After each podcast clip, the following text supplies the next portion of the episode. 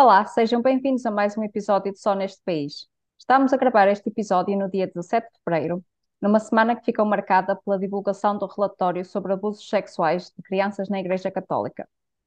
O relatório teve por base o testemunho de mais de 500 vítimas e, com base nestes relatos, foi possível estimar que entre 1950 e 2022 foram abusadas pelo menos 4.815 crianças no seio da Igreja Católica Portuguesa. No entanto, e infelizmente, este não é um fenómeno isolado. Nos últimos 30 anos tem sido, sido exposto o legado do abuso sexual da Igreja Católica em múltiplos países. Austrália, Canadá, Nova Zelândia, Irlanda, Alemanha, Chile, Índia, Tanzânia, para referir apenas alguns. São décadas e décadas de abusos sexuais perpetuados em todos os continentes. Na Irlanda, ao escândalo de pedofilia juntou-se ainda o escândalo das casas para mães e bebés, uh, que eram casas para onde eram enviadas mães solteiras para terem os seus filhos de forma clandestina. Nestas casas, mais de 9 mil crianças morreram. Este é um tópico bastante sensível, diria eu, e a minha primeira pergunta vai ser para o Gonçalo, por ser entre nós a pessoa que é católica e, portanto, eu gostaria de ouvir a opinião dele sobre, sobre estes casos, sobre, sobre estes abusos, sobre este legado que a Igreja Católica deixa e um, também a opinião dele sobre uh, que possíveis causas é que ele aponta para, para, para este, este legado trágico. Olá, Cátia, olá, João, olá, quem nos ouve e obrigado pela, pela pergunta. Nós há uns meses aqui, uh, nós há uns meses uh, atrás, chegámos a falar sobre este tema na altura pela reação um pouco um, atrapalhada e atabalhoada e trapalhona, certamente, um, de, do Presidente da República a propósito de, do alegado número ser ou muito baixo ou muito alto, enfim. Um, e eu tive a oportunidade, na altura, de demonstrar ou de expressar o meu repúdio um, sobre, sobre todos estes casos. E a diferença em relação àquilo que eu disse há uns meses atrás e, e hoje, com, com, esta, com, com estas revelações, é que não é só repúdio, é de facto nojo porque eh, tenho alguma dificuldade até em encontrar a palavra correta, mas acho que essa é a que define melhor toda esta situação. Um, porque este é, é, é, é, certamente, eh, e aqui há que não ter medo das palavras, este é certamente o maior escândalo moral um, que eu tenho memória, pelo menos. Um, e é o maior escândalo moral precisamente porque a entidade uh, que está envolvida uh, e que, no fundo, foi a entidade que permitiu uh, que se praticassem estes crimes é a Igreja Católica, com todo esse arauto uh, e essa aura de moralidade uh, de séculos. Um, e, portanto, e, portanto, nesse sentido, é como se, é como se não, não é possível perdoar isto, que, que, para um católico como eu não deixa de ser uma coisa extraordinária, não é? Porque o perdão é, é, é certamente a, a, faceta mais, mais, mais evidente daquilo que é a religião católica. Mas, enfim, um, e portanto, e portanto é isso. Eu acho que nós estamos perante o maior escândalo moral uh, sempre, pelo menos em Portugal. Uh, eu acho que não há sequer comparação com o caso Casa Pia, um, ainda que no caso do caso Casa Pia estivesse à guarda do Estado, não há uma espécie de, de aura moral sobre o Estado como se tem em relação à Igreja Católica, ou pelo menos como eu vejo a Igreja Católica. Há, no entanto, há, no entanto uh, aspectos que me parecem importantes uh, mencionar sobre, uh, sobre uh, forma como foi apresentado este relatório no início desta semana e a comissão independente que, que, que de maneira muito, muito profissional o conseguiu levar a cabo. O primeiro é que, por fim, e de novo, isto é uma, uma, uma enorme diferença em relação ao caso Casapia, é que por fim conseguimos assistir um, à narrativa, certo que por discurso indireto, mas a uma narrativa uh, uh, dos factos, a uma descrição dos factos, detalhada. Um, e isto permite que passemos das estatísticas para os rostos e para que, de maneira muito mais perceptível, as pessoas percebam que por detrás destes 4 mil e não sei quantos números que a Kátia referiu, uh, há vidas de crianças que foram absolutamente destruídas uh, uh, um, nestes últimos 70 anos. Um, e eu acho que é importante ter contacto com esta violência, porque a única forma que a sociedade um, tem de se aproximar desta realidade.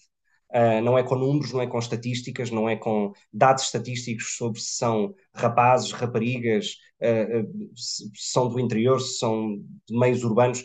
Tudo isso eu acho que é, é curioso, no, no fundo, e é importante para criar perfis, até para prevenir este tipo de situações, mas é de facto, para mim, o, o essencial é que de facto se pôde descrever e narrar os factos pela voz das vítimas.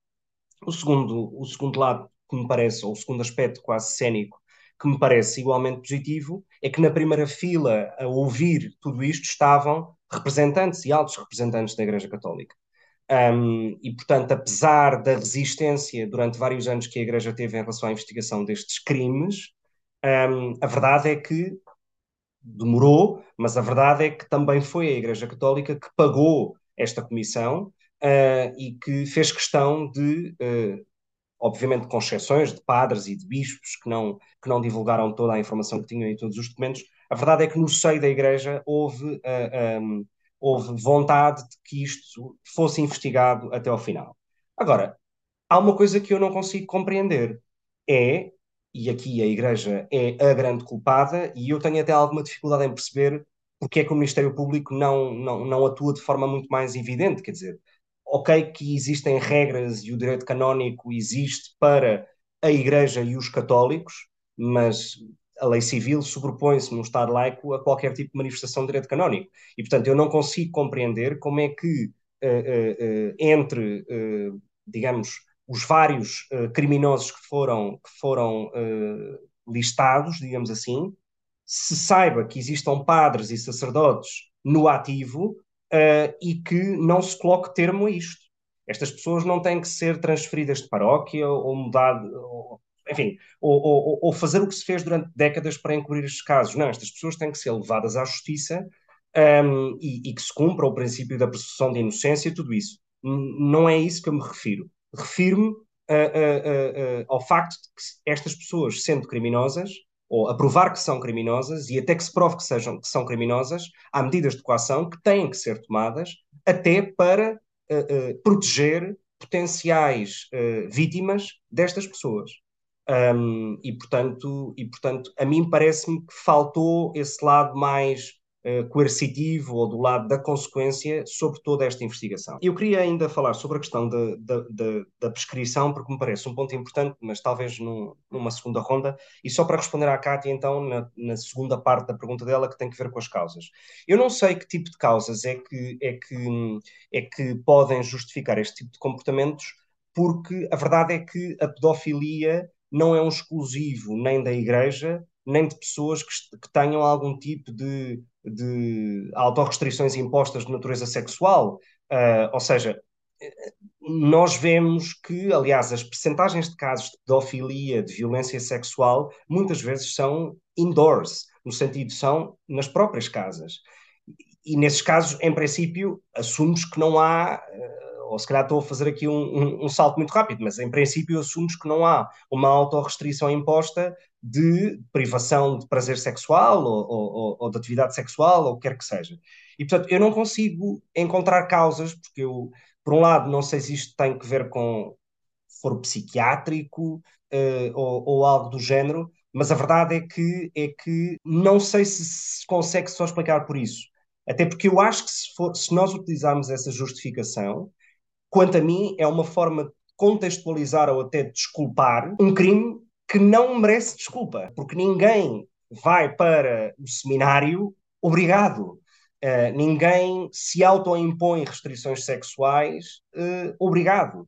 Um, e, portanto, justificar uh, o, facto de, o facto de alguém que seja padre ou sacerdote uh, ter abstinência sexual ou, ou, ou, fazer pro, ou fazer promessa disso, isso não pode justificar este tipo de crimes. E, portanto, eu não consigo encontrar uma explicação para essas causas e, portanto, essa pergunta, pela minha parte, vai ficar sem resposta. Mas eu referia-me também não só a essas causas que tu, tu abordaste, mas também às causas para que a Igreja Católica, como instituição, tenha uma representação tão grande de abuso sexual de crianças. Ou seja, um, se tu fores analisar a população geral, uh, vais ter um, uma certa percentagem de, pessoas com comportamentos pedófilos, uh, mas a concentração de pedófilos na Igreja Católica é muito superior à média geral da população. Diria eu que não me estou a basear em dados estatísticos, mas, mas parece-me que.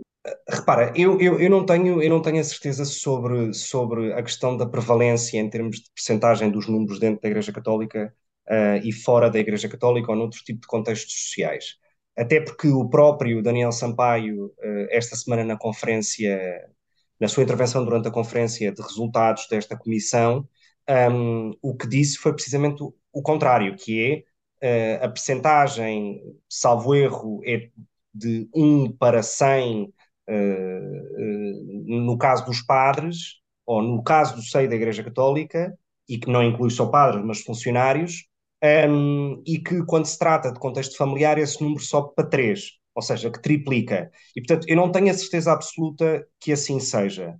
Um, ou seja, não diria, não diria que a percentagem dentro da Igreja Católica seja maior uh, uh, do que fora de outros contextos. Agora, o facto de ter sido dentro da Igreja Católica tem um ónus moral incomparavelmente uh, maior quando, quando comparas com qualquer outro contexto, isso sem dúvida. Vou só acrescentar que, no entretanto, eu fui um, buscar os dados de que me lembrava, uh, que são relativos aos Estados Unidos da América, e que dizem que entre 1950 e 2002, 4% dos padres e diáconos tinham sido acusados de abuso sexual por alguém uh, com menos de 18 anos, uh, e que a, o, o, número para o país era de 0,4%. Pois, uh, admito, eu, eu, não conheço a realidade americana sobre este caso. O meu ponto é que, é que eu, eu não consigo encontrar uma explicação porque é que estes casos no seio da Igreja Católica têm uma prevalência tão alta quando comparado com outro tipo de instituições? Não sei.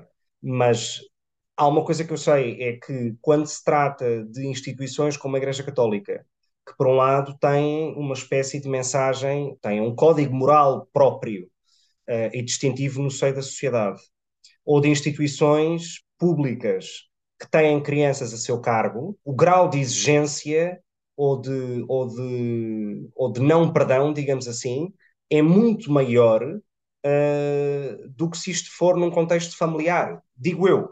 Um, e digo eu sem pensar muito no assunto.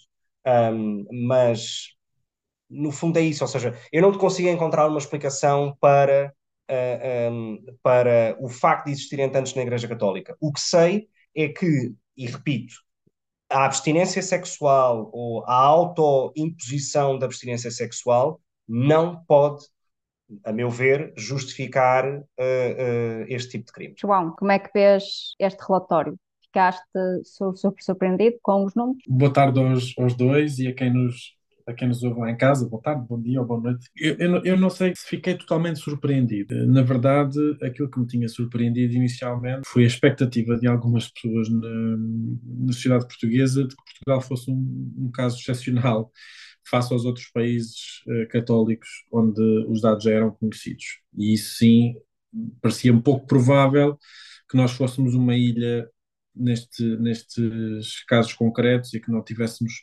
padrões, infelizmente, semelhantes à, àqueles que se verificavam nos outros, nos outros países. E aquilo que eu, que eu gostaria de, de realçar deste relatório não é tanto o seu caráter de surpresa, porque, enfim, Portugal, os casos conhecidos em Portugal surgem, como tu bem referiste na tua introdução, já depois de serem conhecidos casos de outros, de outros países, com dimensões e, e magnitudes também, não só no, no, número de casos, mas na natureza dos casos, igualmente uh, abjetos.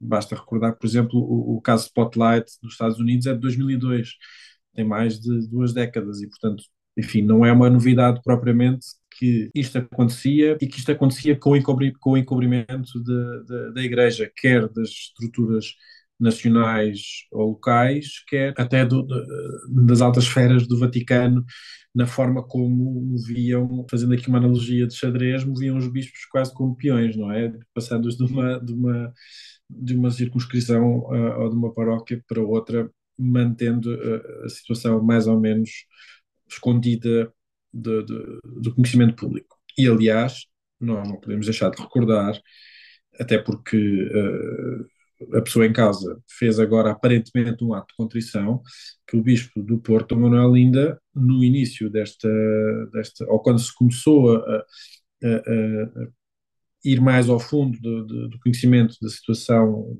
em, Portugal, desta comissão de investigação, dizia que, que a Igreja não tinha obrigação absolutamente nenhuma de, de, denunciar estes casos, não eram crimes públicos e que não, não, se poderia, não poderia ser imputada à Igreja esta, esta obrigação. Relativamente aos casos em si, eu acho que não há muito a acrescentar. Eu concordo com o Gonçalo que tragicamente é necessário conhecer e perceber o que aconteceu, mesmo que seja para mim absolutamente doloroso e tortuoso ter lido alguns dos relatórios. Confesso que não tive estômago para ler tudo. Houve coisas que não consegui mesmo uh, continuar na leitura porque um, são de tal forma abjetos e reiterados, uh, provocaram uma reação física mesmo muito violenta uh, ao tomar conhecimento gráfico da, da, realidade, mas aquilo que de facto para mim parece relevante é o que é que vai acontecer agora, o que é que, o que, é que sai daqui.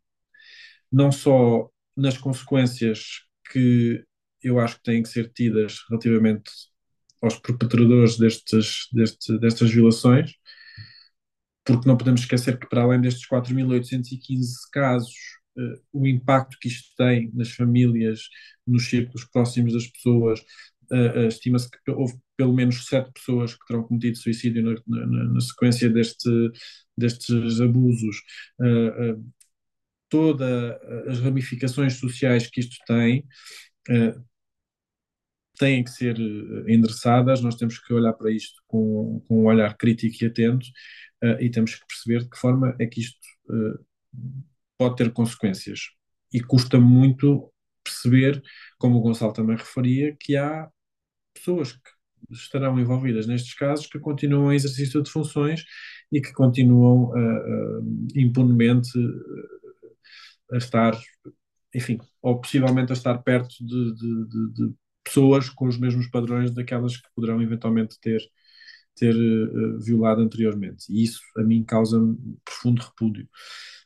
Para além disso, acho que isto nos obriga a uma reflexão também sobre, enfim, acho que essa, essa a reflexão interna do que é que a Igreja tem que fazer relativamente ao comportamento dos seus membros tem que ser uma reflexão interna com, uh, eu diria, conhecimento daquilo que são as realidades das investigações, e, eu acho que nesse aspecto nós não nos podemos colocar de fora desse, desse processo, porque acho que isto, como eu dizia, a dimensão social é tão relevante e é tão grande uh, em países como Portugal, mas, mas países, outros países predominantemente católicos, que nós não podemos ficar de fora também deste, deste debate, mas acho que também temos que uh, ter um olhar crítico para uh, perceber que tipo de relação é que, é que podemos ter socialmente com, com, a própria, com a própria Igreja, se a Igreja não se mostrar capaz de, de fazer essa reflexão e de uh, mudar radicalmente a sua postura face aos acontecimentos, porque esta, eh, eu não estou ainda inteiramente convicto que a Igreja tenha mudado a sua bitola para deixar de ter uma postura de encobrimento face a, estas, face a estes casos. Não estou convicto. É uma opinião meramente pessoal, vincula apenas a mim, mas acho que se, se mantiver esta postura para mim não, não, não me sossegue e não me tranquiliza, e eu acho que socialmente também não, uh, nós temos que ter essa capacidade de reflexão também sobre que relação temos que ter com, com, com a Igreja, de modo mais, mais geral. Uh, há pouco, quando eu estava a tentar falar sobre as causas e uh, o número de, de, pessoas que perpetuam abusos sexuais na Igreja Católica, estava a tentar chegar a um ponto que é, para mim, aquele que é essencial. É que a Igreja Católica é uma estrutura que exerce poder sobre as pessoas, porque parte um, do pressuposto, não é? Uh, que são uma instituição com uh, chegada ao, ao, ao, divino, que aquilo que os padres, os bispos e restante clero representam é uma posição mais próxima com Deus. Isso coloca-os numa posição bastante privilegiada dentro de, de uma sociedade católica para perpetuar abusos, sejam eles contra crianças, sejam eles contra mulheres, sejam, sejam eles contra qualquer tipo de, de grupo uh, de pessoas. Uh, e principalmente colocam-os numa posição privilegiada para abusar e tirar proveito daquelas pessoas que são mais vulneráveis na sociedade. E vemos isso muito claramente na Irlanda, em que, para além, obviamente, dos, dos abusos sexuais, uh, há relatos e estudos sobre aquilo que acontecia em, em casas para onde eram enviadas as mulheres que ficavam grávidas fora do casamento. E elas iam para lá porque, nas leis católicas, era errado uma mulher ficar grávida fora do casamento e era um motivo de vergonha para a família. E, portanto, as famílias sujeitavam as próprias filhas a isolarem-se do mundo, a, a saírem do, do sítio que conheciam, das pessoas que amavam e das pessoas que lhes eram mais próximas, para irem ter o filho ou a filha escondidos escondidas do resto da, da sociedade e depois voltarem uns meses depois como se tivessem ido numas férias prolongadas e 9 mil crianças morreram assim e uh, imensas mulheres foram abusadas uh, também uh, nessas casas. Ou seja, para mim, ter uma estrutura, qualquer estrutura hierárquica que tenha este tipo de poder e que tenha este tipo de capacidade de encobrimento e não só de encobrimento, de controlo de partes da sociedade, porque muitas das vítimas que não falaram, não falam porque as famílias são extremamente católicas e porque falar sobre o abuso que uh, sofreram à mão do padre da aldeia, para aquelas famílias é basicamente uma perda da bússola e do compasso moral. Ou seja, há uma própria supressão depois da sociedade e das famílias das vítimas, muitas vezes, que ajudam a perpetuar e a encobrir estes abusos. E o que eu estava a querer dizer com a maior representação é que estes exemplos de abusos sistémicos, porque nós podemos ter alguém que abusa sexualmente da filha ou da prima ou, ou do que quer que seja, ou uh, uh, do tio ou o que seja, mas falo num ambiente limitado e falo num ambiente em que não consegue exercer poder fora de casa quando estamos a falar de instituições, a impunidade com que conseguem agir, e não nos vamos esquecer que a Igreja Católica continua a ter, embora países europeus muitas vezes se representem como laicos, a verdade é que a Igreja Católica continua a ter algum tipo de poder e algum tipo de influência sobre os governos uh, e sobre o Estado. E, uh, e, eu acho que isso também é, é visível e bastante visível na forma como em 1950 não era atuado ter relações sexuais com uma criança. Portanto, uh, moralmente e logicamente isto nunca foi correto, mas existe toda uma série de pessoas e instituições e, e que compactuaram com isto uh, e continuaram a, a, compactuar, até, na minha opinião, as vítimas, ou muitas das vítimas, terem uh, finalmente um, conseguido chegar-se à frente e ir contra uh, poderes instituídos. E eu acho que, muito honestamente, a, a Igreja Católica, para mim, não se consegue redimir disto e também não acho que, da forma que uh, têm agido e da forma como têm e se continuam a comportar os maiores representantes da Igreja, não acho que vá, o cenário vá ser assim tão diferente uh, daqui para a frente. Talvez a única coisa que os salve é que o resto da sociedade deixe de tolerar os crimes que eles cometeram e cometeram com total impunidade. De Deixa-me só, deixa só fazer um comentário sobre, sobre isso. Eu, eu, eu, não tenho, eu não tenho uma visão tão, tão black and white sobre uh, o facto de nos anos 50 uh, ehm, isto ser condenável.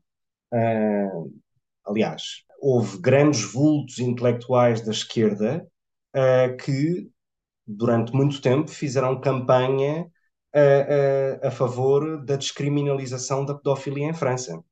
Uh, Foucault, esquerda Sartre... não é o mesmo que não ser misógino. Não, não, não, certo, mas a verdade é que grandes vultos intelectuais da esquerda, nomeadamente francesa, um, fizeram campanha sobre a descriminalização da pedofilia em França. Um, quer dizer, e portanto, eu não há, a questão é: o tema felizmente hoje não gera debate, um, ou seja, a condenação é unânime, eu acho que isso se notou nas reações desta semana, mas nem sempre foi assim. Um, e portanto, nada, é, enfim, é só uma nota, uma nota uh, contextual sobre o tema e que eu concordo totalmente com o que tu disseste. Ou seja, eu acho que, e talvez por isso é que eu acho que o ónus moral uh, uh, que, que eu, pelo menos como católico, imponho à Igreja Católica e exijo da Igreja Católica, um, não lhe permite. não lhe permite compactuar, esconder, uh, este tipo de crimes ou qualquer outro. E portanto, e, portanto, nesse sentido, a crítica é muito, muito maior. Nós, esta semana, assistimos a, a, a um debate bastante aceso de um tema te, juridicamente, de um tema muito jurídico e, e, demasiado técnico até, tem que ver com a prescrição. E eu achei interessante uh, eh, um, porque não me parece que isto tenha sido passado para a opinião pública e eu acho que é importante que se passe qualquer alteração legislativa à lei penal, neste caso para agravar o tempo, ou seja, para aumentar o tempo de prescrição destes crimes, para os 30, 40, 50 anos, ou até acabar com o prazo de prescrição neste tipo de crimes, como é o caso da Alemanha, nunca se aplicará a crimes que tenham ocorrido no passado. Ou seja, a lei penal não permite uh, que se faça uma retroatividade, ou seja, que a pena uh, uh, seja revista e seja agravada para, e que se aplique a crimes que tenham ocorrido no passado. Ou seja, os casos que aconteceram na Igreja Católica até hoje, 17 de fevereiro de 2023, um, nunca seriam julgados à luz de qualquer tipo de nova prescrição ou de qualquer nova lei sobre este tema. E eu acho que as pessoas ficaram com uma percepção errada, quanto a mim, um, de que uma alteração da prescrição uh, para aumentar uh, a pena associada a este tipo de crimes, uh, ou o prazo associado este, à denúncia deste tipo de crimes e à investigação deste, deste tipo de crimes, se possa aplicar a crimes que tenham ocorrido no passado. E isto não é possível, é, é inconstitucional, é ilegal e eu acho bem que assim seja. Aliás, o Código de Processo Penal, a Constituição, vários pareceres da própria PGR vão nesse sentido um, uma lei penal só pode ser retroativa se a sua alteração for benéfica relativamente àquele crime que se está a investigar e que tenha acontecido no passado. Agora, eu sou a favor de um aumento, um, de um aumento dos prazos de prescrição deste tipo de crimes. Um, confesso que não pensei muito bem sobre para quanto tempo, se 30, se 40 anos, uh, mas sou a favor desse aumento, precisamente porque muitos, muitas destas vítimas ganham coragem muito mais tarde, já em vida adulta, para comentar estes casos. Um, e, portanto, e, portanto, eu acho que faz sentido isso. Agora, também convém não esquecer que o Instituto da Prescrição existe nos ordenamentos jurídicos, precisamente porque quanto mais tempo passa dos factos e da ocorrência dos factos, muito mais difícil é fazer prova. E fazer prova é essencial no processo penal. Um, senão, no fundo, entramos aqui numa espécie de de, enfim, de faroeste legislativo, de castrações químicas, etc. E eu acho que, uh, uh, do mesmo modo que, que, eu sou o primeiro crítico em relação a esse tipo de propostas, propostas pelo Chega, passo pelo NASMO, um, sou igualmente crítico agora quando isso se pode levantar, venha de quem vier. Apesar de que noto que não veio do Chega, o que também deixa de ser, o que não deixa de ser curioso, mas enfim. Um, e portanto, eu acho que é preciso ter muito cuidado quando, quando se fala de maneira tão aberta e um tanto até, quanto até leviana sobre alterações à lei penal, à lei penal em cima do acontecimento, quando isso nunca vai uh, uh, ser aplicado a crimes passados. E eu acho que isto é uma nota que é importante ficar.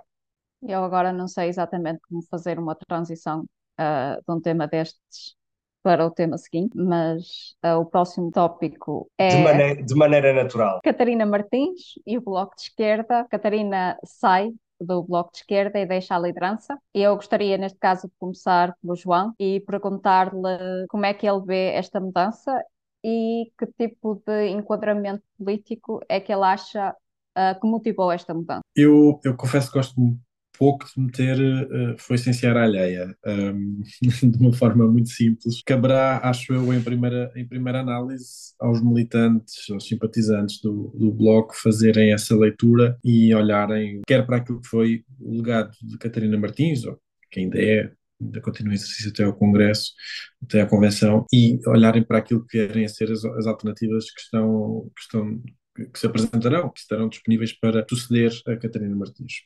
O que eu acho que nós podemos analisar é esta parte daquilo que foi a ação de Catarina Martins no, à frente do Bloco de Esquerda, começando com a liderança bipartida, com, com, com João Semedo, que depois acabou por, por assumir uh, sozinha numa fase mais à frente, e recordando também que uh, sucedeu aquele, aquele que era uh, e que continua a ser, de certa maneira, um dos, uma das figuras mais proeminentes do, do Bloco de Esquerda, figura da sua fundação, Francisco Louçã, e que tem, e continuaria a ter, à semelhança daquele que tinha Mário Soares no Partido Socialista e que teve quase até à, até à sua morte, um, um, capital de influência muito grande sobre ativistas do Bloco e as, a sua orientação política, eu diria. E Catarina Martins conseguiu fazer essa transição afirmando, ou permitindo ao Bloco continuar a afirmar-se, obviamente com os seus altos e baixos, apanhou o Bloco numa fase descendente depois de um mau resultado, ainda sob a liderança de Francisco Louçã, e conseguiu, eu acho, uh, ao longo destes, destes anos, manter a relevância política do Bloco de Esquerda, quando muitos lhe vaticinavam um, um, período, um, um, período de vida reduzido e curto, uh, e, e, na verdade, aquilo que se tem visto é que continua a marcar a agenda, continua a ter representação parlamentar e continua ativo na, no, no, debate político nacional, como, como eu acho que é desejável. Uh, eventualmente, nem todos concordarão comigo uh, nesse, nesse, nesse capítulo, mas, mas eu acho que é muito saudável existir uh, uma força política como o Bloco e que represente uma determinada visão da sociedade, como aquela que, que, que o Bloco de Esquerda faz e tem. Perante isto, eu acho que eh, está ainda por perceber exatamente quais é que foram as consequências um, ehm, dos anos da geringonça. Acho que quer para o Bloco de Esquerda, quer para o PCP, e arriscaria até, ou uh, lançava-me aqui se calhar para fora de pé, também para o PS. Acho que esta análise também tem que, também tem que ser feita, porque acho que tem que ser feita para todos. Uh, mas diria isto para os partidos menor, mais pequenos dentro, dentro, dessa coligação informal, o Bloco e o PC, por causa da, da aparente, uh, do aparente desgaste eleitoral que, que tiveram no, nos, nos, momentos seguintes. e resta também perceber o que é que virá de novo com novos protagonistas na liderança do Bloco de Esquerda. Não se sabe ainda ao certo quem, quem poderá encabeçar uma nova liderança, se será só uma, uma alternativa, se haverá mais do que uma, e uh, eu acho que ainda é prematuro estarmos a falar sobre essas possibilidades. Acho que aquilo que se vai conhecendo informalmente através da imprensa, uh, na relação com o Partido Socialista, não sei se será uh, aquela que será de maior continuidade ou, ou, ou de, de, de, uma relação mais próxima, uh, até porque eu não sei exatamente qual é que, quais é que são as motivações que levam ao Bloco a provocar, de certa maneira, esta saída. Naturalmente poderá haver o fenómeno do desgaste na duração da, da, da liderança da Catarina Martins, mas há sem dúvida também, e que eram conhecidas as, as pressões internas dos, dos, ativistas do Bloco para que haja uma mudança de liderança e que uh, ela uh, se deva a uma necessidade, no entender desses ativistas do Bloco, voltar a radicalizar ou, ou de certa maneira, a, a, a, vocalizar mais uma, um afastamento maior face ao Partido Socialista. E, portanto, do meu ponto de vista, não creio que isso seja, não creio que isso seja positivo, não creio que isso, uh, uh, enfim, eu dizia, não queria meter a, a, a, a licenciar a alheia, mas já estou a meter, não sei se isso efetivamente será, será benéfico para o Bloco, mas isso só aos militantes ou aos ativistas do Bloco é que caberá decidir e, portanto, eu aguardarei com serenidade e com expectativa para perceber o que é que, o que, é que virá uh, dos ventos à minha esquerda. Gonçalo, eu estou à espera que tu metas a foice em serra alheia. Com certeza, ou seja, não, não tenho medo nenhum com isso. Repara, eu mais do que comentar ou, ou, ou, fazer comentários sobre, sobre o lugar de Catarina Martins, não me sinto sequer capaz para isso. A mim interessa-me perceber ou, ou, discutir o que é que o Bloco de Esquerda representa hoje, em 2023. Um, e, e, com essa análise tentar justificar porque é que hoje está reduzido a 5 deputados e a pouco mais de 4, 5%. Um, quando nós pensamos na forma como o Bloco de Esquerda nasce, um, o Bloco de Esquerda, não vou entrar no contexto histórico de, de, da quase fusão da UDP com o PSR, etc., mas o Bloco de Esquerda junta uh, personagens que, quando foram a eleições de maneira separada, tinham enorme dificuldade e tiveram enorme dificuldade em eleger um deputado por Lisboa. E, portanto, o Bloco de Esquerda surge de uma necessidade imediata de ultrapassar uh, o metodonte pela esquerda, digamos assim. E, e, é também um pouco por isso que o Bloco de Esquerda surge. E surge ancorado naquilo que se podem chamar as causas fraturantes do final do século XX. Um, o aborto, uh, a eutanásia, menos, mas também já na altura, o casamento entre pessoas do mesmo sexo, a adoção por casais homossexuais, etc. E a verdade é que umas, eu no caso, eu concordo com, com, com, com, com a legalização de todos estes temas, no aborto tenho mais, tenho mais uh, uh, reticências, mas nas outras, de facto, tenho uma posição muito favorável e muito próxima do Bloco de Esquerda, a verdade é que todas estas causas e todos estes temas fraturantes, bem ou mal, uh, são hoje lei. E, portanto, o Bloco de Esquerda perdeu, quanto a mim, parte do seu propósito histórico para existir. Porque, uh, se por um lado as suas causas fraturantes hoje em dia já não são fraturantes, são lei, por outro lado, as outras, os próprios acontecimentos trataram de demonstrar que o Bloco de Esquerda não tinha razão todas aquelas mensagens anti-euro, anti-União Europeia, anti-NATO, uh, os factos vieram a comprovar que o Bloco de Esquerda não tinha razão. E não tem. A bazuca europeia uh, está aí. A NATO, a NATO uh, veio justificar, ou, ou, digamos, teve uma segunda vida com a guerra da Ucrânia que começou há um ano, um, e é grande parte da garantia de paz nos países que são parte da NATO, e certamente uma garantia de defesa face à Rússia, e portanto todas, este, todas estas, estas implicâncias uh, do Bloco de Esquerda vieram-se provar como que têm um apoio maioritário da sociedade portuguesa. E portanto eu acho que o Bloco de Esquerda hoje tem enorme dificuldade em manter o seu discurso, até porque Uh, contrariamente a outras esquerdas da família do Bloco de Esquerda, como por exemplo o Podemos, que têm um discurso identitário uh, daquilo que se pode dizer como esquerda woke muito mais uh, eh, um, marcado e presente nas suas mensagens e no seu discurso político, o Bloco de Esquerda não tem esse discurso, apesar de tudo, um, e portanto o Bloco de Esquerda está totalmente perdido, porque eu acho que, como disse, por um lado as causas fraturantes hoje em dia já são lei e já não tem nada de fraturante na sociedade portuguesa, um, e aquelas que para ele, para o Bloco de Esquerda, continuam a ser fraturantes, não o sendo, como a NATO, o Euro, a União Europeia, etc., não têm qualquer tipo de adesão na sociedade portuguesa. E, portanto, eu acho que o Bloco de Esquerda tem, de facto, um problema programático e de futuro hoje, um, porque, quer dizer, colocar uma Marina Mortágua uh, à frente do Bloco de Esquerda quando ao lado se tem um Rui Tavares, que é um tipo muito mais simpático e agradável, e admito que funciona muito melhor numa campanha eleitoral, um, não sei até que ponto é que o Bloco de Esquerda pode ter futuro aqui. E, portanto, honestamente, aquilo que me parece é que o primeiro grande vencedor da saída de Catarina Martins e de uma subida e de uma subida à primeira linha de Mariana Mortágua será certamente o Livre, porque tem um estilo muito mais uh, um, uh, cordial, uh, tem um líder muito mais simpático, apesar de ter aquele ar professoral, não tem aquele ar professoral uh, eh, um, de régua e esquadra na mão, tipo Louçã, portanto tem um ar muito mais professoral, tem flores na mão e portanto as pessoas têm um, uma papoila na mão e portanto eu acho que as pessoas também identificam essa simpatia do Rui Tavares por aí.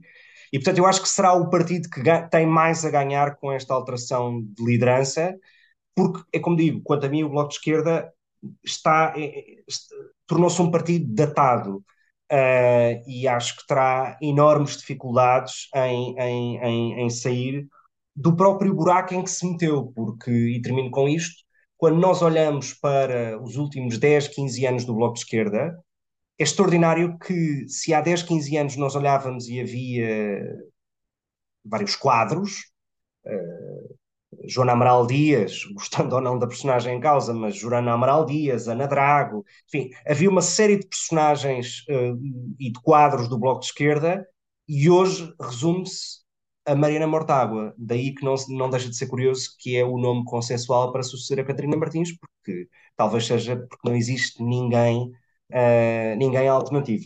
E isto também diz muito sobre, sobre, sobre o percurso que o Bloco de Esquerda fez nos últimos anos um, e, e, sobre a forma como um partido assente exclusivamente em causas fraturantes tarde ou cedo uh, perde o seu propósito ou, ou deixa de ter, quanto a mim, futuro partidário no quadro político português. E, portanto, para o Gonçalo, a Seara está cheia de papoilas no futuro. Sim, em parte sim. Eu acho que o LIVRE tem, tem, tem muito mais espaço para crescer do que, do que o Bloco de Esquerda. Tem um problema ao LIVRE, que é o mesmo problema que tem o Chega, é que é um partido de um homem só. E, e nesse aspecto, pelo menos, o Bloco de Esquerda sempre conseguiu criar personagens uh, uh, diferentes uh, e, que, e, e, que funcionam muito bem na mensagem. Mas a questão é que não se ganham eleições nas redações, ganham-se eleições na rua. E eu tenho alguma, alguma dificuldade em imaginar a Marina Mortágua a fazer uma campanha, sei lá, no bolhão. Não a imagino. E portanto, e portanto, mas posso estar errado. Quanto, eu, quanto, quanto a mim, eu acho que o, o Rui Tavares funciona muito melhor nesse tipo de contexto. E as eleições ganham-se também na rua. Um, mas para mim, o problema do Bloco de Esquerda é muito mais estrutural, tem muito mais a ver com uma questão programática e o facto de os acontecimentos dos últimos, dos últimos dois, três anos, com a pandemia, com a bazuca como resposta, com uma espécie de mutualização ou tentativa de mutualização da dívida, um, a guerra na Ucrânia, etc. Quer dizer, tudo isto veio dar razão a quem está contra o Bloco de Esquerda. E eu termino com isto.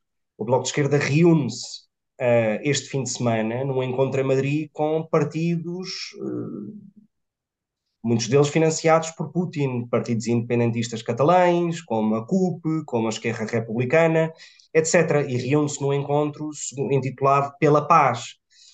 E, portanto, eu acho que o Bloco de Esquerda, quanto a mim, não, for, não, não conseguiu ser tão veemente, por exemplo, na questão da Ucrânia, como foi o LIVRE, uh, e isso pagar-se-á no futuro, não tenho dúvidas sobre isso. E eu, honestamente, prefiro papoilas do que.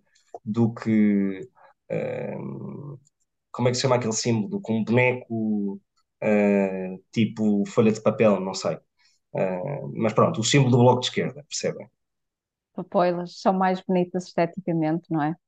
E politicamente também são europeístas, portanto, de uma esquerda diferente. Exatamente. João, queres acrescentar Eu, alguma coisa? Só muito rapidamente, uh, uh, só notar que, ao contrário daquilo que se foi vaticinando, os partidos de esquerda continuam aí e não morreram. Uh, até ver o PCP, mesmo com quedas, aguenta-se, o Bloco, mesmo com sobressaltos, aguenta-se, e surge ainda o livro. Eu não queria enquadrar aqui o PAN neste, neste panorama, porque eles próprios se colocam fora desse, desse enquadramento. Uh, enfim, da mão de explicar. Não, não, não precisamos explicar. Ecologia sem, sem socialismo é jardinagem, como, como alguém dizia. Exatamente. Uh, portanto, não deixa de ser extraordinário que a ecologia uh, e, e, que as questões ambientais tenham sido sempre, historicamente, uma bandeira começada pelos partidos de centro-direita, pela democracia cristã, pelos partidos conservadores. Em Portugal, o caso mais paradigmático até é pelo próprio Partido Popular Monárquico, pelo Ribeiro Teles. Mas pronto, é, é só uma nota histórica, porque de facto a ecologia agora é uma coisa de moda na esquerda, mas que desde os anos 70 uh, eh, que a direita tem como bandeira. Até a própria lógica do conservadorismo, mas... do conservacionismo, etc. O Scruton é, é, é, era monárquico e é, sem dúvida, uma referência enorme nas questões eh, ambientais, sobretudo em termos da, da intervenção urbana, mas uh, eu acho que fazer essa extensão ao Partido Popular Monárquico é. Não é extensão, repara, não é eh, extensão ao PPM, é, é extensão ao centro-direita em geral. Se tu pensares é uma... numa lógica do que é o conservadorismo, o próprio conservadorismo tem, Gonçalo, tem vou- relações muito próximas do conservacionismo, não é? Mas é que isso, isso, isso tem uh, uma, uma, uh, correspondência prática radicalmente diferente, mesmo que eu, eu já, eu já nem vou discutir a questão da narrativa, porque eu acho a narrativa nem sequer se aproxima daquilo que foram as grandes bandeiras da, da, da- da ecologia, do desenvolvimento sustentável, da necessidade de combater as alterações climáticas, que eu acho que são os grandes capitais da esquerda. Já nem vou por aí, mas basta olhar para as ações práticas. Ainda esta semana no Parlamento Europeu, nesta semana no, no- no Parlamento Europeu, Ainda aprovou-se bem que vais trazer isso, porque eu não concordo nada contigo sobre este Não, tema que se passou no Parlamento Europeu. Não, aprovou-se ok. o primeiro pacote, aprovou-se o primeiro pacote do Fit for 55, que era Uhum. para eliminar uh, a venda de novos veículos a partir de 2035 na, na União Europeia, que, Uhum. por- que emitam gases poluentes para a atmosfera. Uh, o centro-direita e a direita portuguesa votou toda contra. Mas eu explico-te porquê. Mas eu explico-te porquê. É porque esse- eu sei que isto não tem a ver com o tema, mas ainda bem que o trouxeste. Porque, eh, eh, com o tema pelo menos do Bloco de Esquerda, mas há uma razão para isso. É porque, é porque basta pelo menos perceber quanto é que custa um carro elétrico para perceber que claramente só as classes altas e muito ricas é que podem comprar um carro elétrico. Mas isso é um o aquilo que assunto tu dos fazes- carros elétricos não é bandeira de esquerda. Não, a pessoa é- de esquerda vai dizer que os transportes públicos é que são. A- aquilo que tu fazes, certo, mas enquanto não criares essa alternativa, aquilo que tu fazes é limitar as opções das pessoas pobres que vivem nas todo, periferias. de todo, Mas de eu não todo. quero entrar nessa Por- discussão. Mas deixa-me só, deixa só responder de todo, porque aqui a, proposta não diz que, eh, que a alternativa eh, aos veículos atuais eh, de combustão são eh, os veículos elétricos. Pelo contrário, diz que a, a- evolução tecnológica poderá conduzir a que no futuro sejam outras alternativas, como estão a ser estudadas e como estão a ser. Sim, mas a questão é que vais impor, vais impor uma, uma- um comportamento a consumidores sem ter uma alternativa. Tens, vais ter, vais ter alternativa, claro que vais ter alternativa, porque aquilo que tu estás a dizer é que eh, eh, o, o risco de, de continuação de venda de veículos eh, diesel e a gasolina com emissão de gases poluentes para a atmosfera é mais nocivo do que a transição que é necessário fazer. não foi isso que eu disse. Não foi isso que eu Não, disse. eu sei, mas, mas é, não mas foi é isso que eu disse. mas é esse o objetivo da proposta. É esse o objetivo da proposta, que não tem só a ver certo? com a alteração e com a venda de outros veículos, mas tem a ver com uma alteração estrutural, como a carta dizia, como a carta dizia, de uh, uh, uh, rever nossa, as nossas próprias formas de mobilidade e de assentar a mobilidade numa, numa lógica O ponto é que enquanto não tiveres alternativa, aquilo que tu fazes é que limitas o acesso ah, ah, e a mobilidade às pessoas que não têm possibilidade de, de Tens- não ter outra tens- coisa que não um carro a diesel. É só isso. Tens, tens mais de uma década de preparação para o setor, mais de uma década. Uh, uh, uh, em menos tempo, o homem preparou-se para ir à Lua. Sim, mas a questão é que esses investimentos, esses investimentos tecnológicos pagam-se de alguma maneira e só numa versão muito mais 2, 3, 4 ou até 5.0 dessa mesma evolução tecnológica é que tu consegues liberalizar um mercado que permita reduzir preços porque haverá muito mais oferta desses novos produtos que se estão agora a desenvolver. O ponto é que, enquanto tu não tiveres isso, o que vai acontecer é que tens preços de mercado elevadíssimos e, portanto, limitas o acesso de qualquer pessoa a, esses, a essas alternativas aos carros a diesel. Quer dizer, eh, Mesmo, eu mesmo tenho um carro elétrico à porta de casa. Eu tenho um carro elétrico à porta de casa porque o meu escritório me dá, mas eu, Mesmo- sinto- eu sei que sou um privilegiado. Mas Certo. mesmo que a alternativa se mantivesse só ao nível dos carros elétricos, se tu olhares para a evolução dos preços no mercado, eh, enfim, não tem comparação com aquilo que era quando eles surgiram inicialmente. Mas eu, não, mas eu repito, eu não advogo que seja essa a única solução, nem é isso que a proposta diz. Agora, aquilo que eu acho é que o estabelecimento desta meta, deste objetivo, como objetivo a alcançar a partir de 2035, é o, o sinal de orientação da indústria para, de facto, se adequar e para fazer a transição necessária, porque há um objetivo maior que obriga a que seja nessa direção, que, que, que andemos nessa direção. Talvez concordemos visão- com o fim, mas não com o meio. Pronto. Eu gostava só de fazer a ressalva de que este tipo de investimento em tecnologia, em que começas com a investigação bastante básica ao nível fundamental, ah, e em que não tens grande coisa, mas depois tens que vo- desenvolver um produto, é maioritariamente financiada pelos governos a fundo perdido. E as contribuições da indústria aparecem no final, quando a tecnologia já está pronta para comprarem a patente e depois fazerem lucro. Ah, e eu isto podemos discutir noutra altura, mas eu trago os dados ah, so- sobre isto que, que existem e, e que, e que são conhecidos e públicos. E depois também uh, fazer a, a, uma piada, porque eu sou tão de esquerda que não tenho carro nem carta de condução. Isso sim é uma coisa muito disruptiva. Muito bem. E com isto, João, que música é que nos trazes esta semana? Bem, eu esta semana uh, a música que eu trago não é diretamente relacionada com, com os temas que tivemos aqui a debater, mas sim com a agenda política que marcou o dia de ontem, quinta-feira, que foi uh, claramente marcado pela apresentação do pacote de medidas do governo para, para a habitação. Eu acho que isto merecerá um programa quase exclusivo da nossa parte para avaliar estas, estas medidas. Uh, será certamente um programa bastante polarizado uh, e ideológico. E, e, apesar disso, aquilo que eu, que eu gostava de ressalvar, não vou estar aqui a, a falar de nenhuma medida nem, nem, nem, nada que se pareça, não quero estar a, obter vantagem do meu movimento musical para fazer monólogos sobre isso, mas uh, uh, achei muito, muito engraçado a reação uh, dos liberais em Portugal de que estaríamos no novo PREC. E eu, como fã do período do PREC, e citando José Afonso... Mas na... fã estético ou fã político? Não, fã, fã estético, fã político, acho que foi um período fundamental da nossa, da nossa política portuguesa e da nossa transição democrática portuguesa. Tens pena que o 25 de novembro seja tenha sido consumado, no fundo. É isso. Não, eu nunca me ouvirás ah. dizer que tenho, que tenho pena da, de, de, de, da consumação do 25 de Abril. Acho que são processos. Não é do 25 de Abril, é do 25 de novembro. Do 25, do 25 de novembro, desculpa. Uh, uh, mas isso também é outro. Já tivemos essa discussão.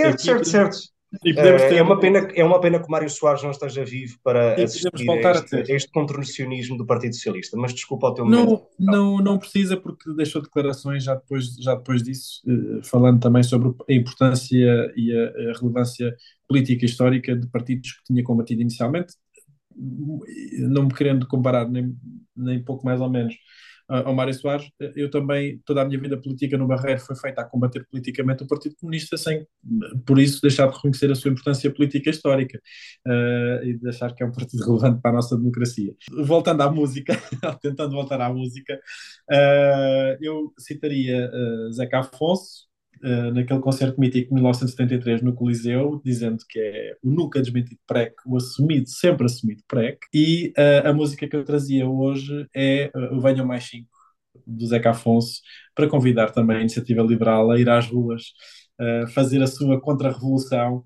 e, e, e, protestar e juntar-se ao PREC anti, anti uh, medidas de habitação e a favor dos grandes proprietários imobiliários do nosso país. E assim ficamos com Venha Mais 5 de Zeca Afonso e a Iniciativa Liberal no Bolhão. Isso é que eu pagava para ver. Venham mais 5, numa sentada que eu pago já. Do branco ao tinto, se houver estica eu fico por cá. Se tem má pinta, dá-lhe um apito e põe no a andar espada cinta, já crê que é rei da quem dá. Não me obriguem a vir para a rua gritar, que é já tempo de embalar a trouxa e zarpar.